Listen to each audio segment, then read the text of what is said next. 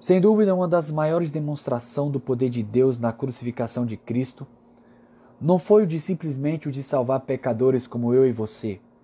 Na verdade, foi a capacidade de tornar pecadores como eu e você filhos de Deus. Outrora éramos devedores, agora somos herdeiros de Deus.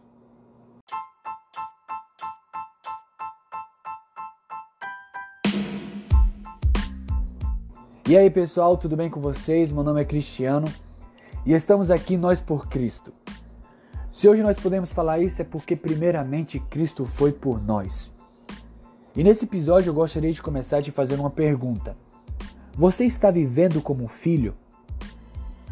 Se tem uma coisa que nós devemos pensar de uma forma séria, é o fato de como estamos levando a nossa vida aqui nessa terra.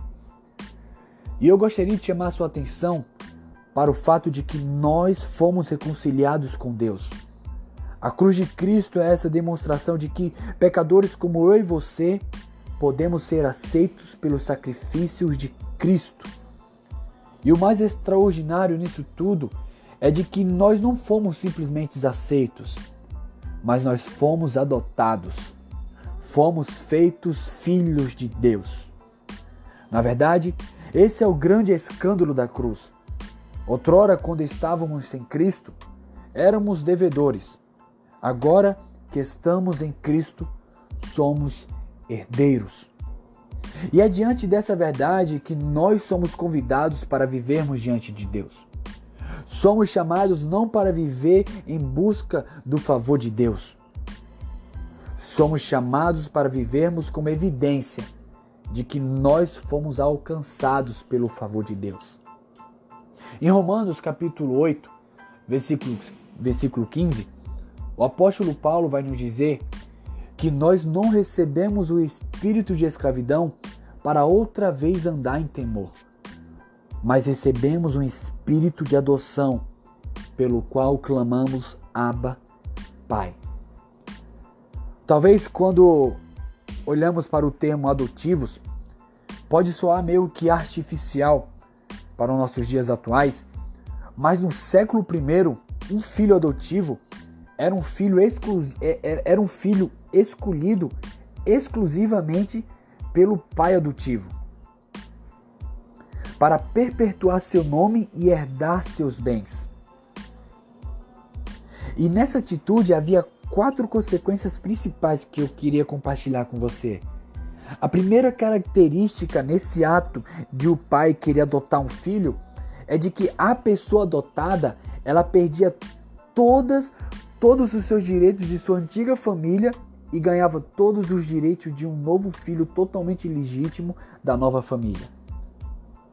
Era um filho que era escolhido, porém ele perdia todos os seus direitos da sua antiga família e ganhava todos os direitos de sua nova família. Uma segunda característica que também acompanhava esse ato é de que o filho adotivo ele tornava-se herdeiro de todos os bens de seu novo pai.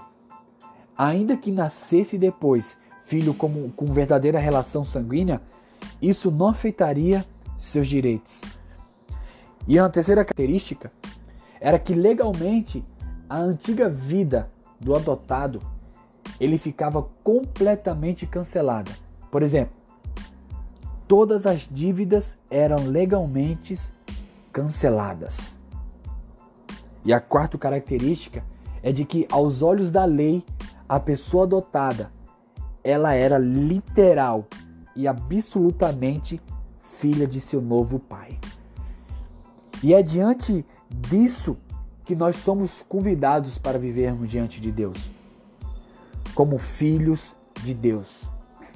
Eu queria ser ousado aqui e te fazer uma pergunta. Por que você faz o que faz? Para para pensar e reflita sobre essa pergunta. Por que eu faço o que faço?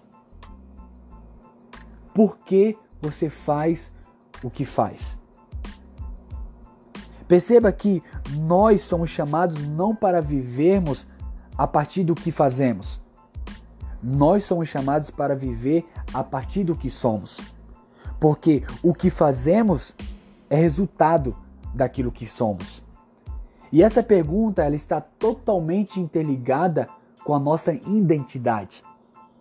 E o que eu acho interessante é que o que o Douglas vai falar sobre o que é identidade. E para a gente entender, identidade não é quem você é. Como assim? É simples. Basta a gente olhar para a palavra identidade. O prefixo idem significa igual. Logo, identidade não é quem você é. Identidade é igual a quem você é. E o que é mais extraordinário ainda é que nas escrituras é da mesma forma. Quando Saul ele queria conhecer aquele jovem que entrou naquela arena para derrubar aquele Golias, o que é interessante é que ele não manda seus soldados e chamar Davi, porque ele sabendo quem é o pai desse menino, ele consegue saber quem é o menino. Ou seja, identidade não é quem eu sou, mas igual a quem eu sou. E perceba que identidade tem. É, é, quando nós compreendermos isso, isso tem, isso tem implicações profundas.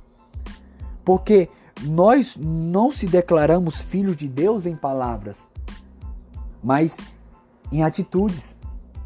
Que nós possamos parar de viver como, como, como órfãos e que nós possamos viver mais como filhos que nós possamos viver mais como filhos. Que essa palavra possa ficar no seu coração e de que você possa entender que nós somos chamados para sermos filhos. Nós somos chamados para permanecermos no seu amor. Que essa palavra possa ficar no seu coração e que você possa entender que você e eu nós precisamos viver uma vida em resposta a Cristo. Que nós possamos prosseguir nisso, meu irmão e que essa palavra possa ficar no seu coração e que se essa palavra te abençoou de alguma forma, é, você possa estar tá nos ajudando a compartilhar com algum amigo, que você possa estar tá nos ajudando a divulgar, que, que nós possamos alcançar outras pessoas, tá bom? Muito obrigado por você ter ficado comigo até aqui e que Jesus te abençoe.